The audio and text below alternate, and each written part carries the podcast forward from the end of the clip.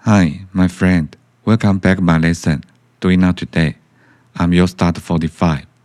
Today I'm going to tell you learn Chinese by phrases. Top dog. T O P D O G. Top dog.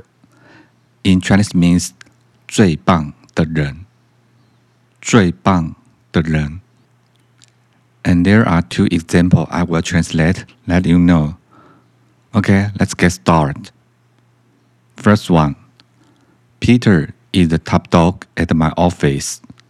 Not only does he have the most experience, but he also has the ability to influence to the work of staff.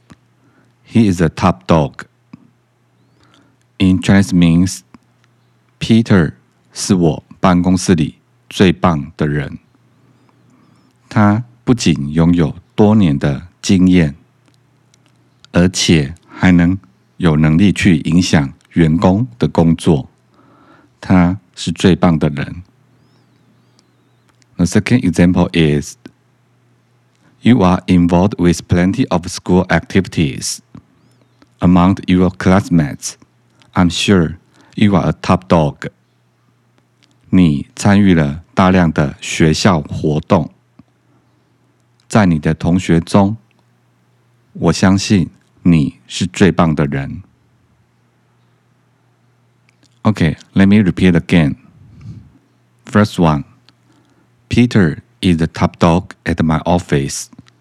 Not only does he have the most experience, but he also has the ability to influence to the work of staff.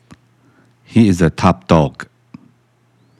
In Chinese means Peter 是我办公室里最棒的人。他不仅拥有多年的经验，而且还能有能力去影响员工的工作。他是最棒的人。The second example is you are involved with plenty of school activities among your classmates. I'm sure you are a top dog. 你参与了大量的学校活动。在你的同学中，我相信你是最棒的人。That's all for today. Hope you like. Thank you for listening and have a nice day.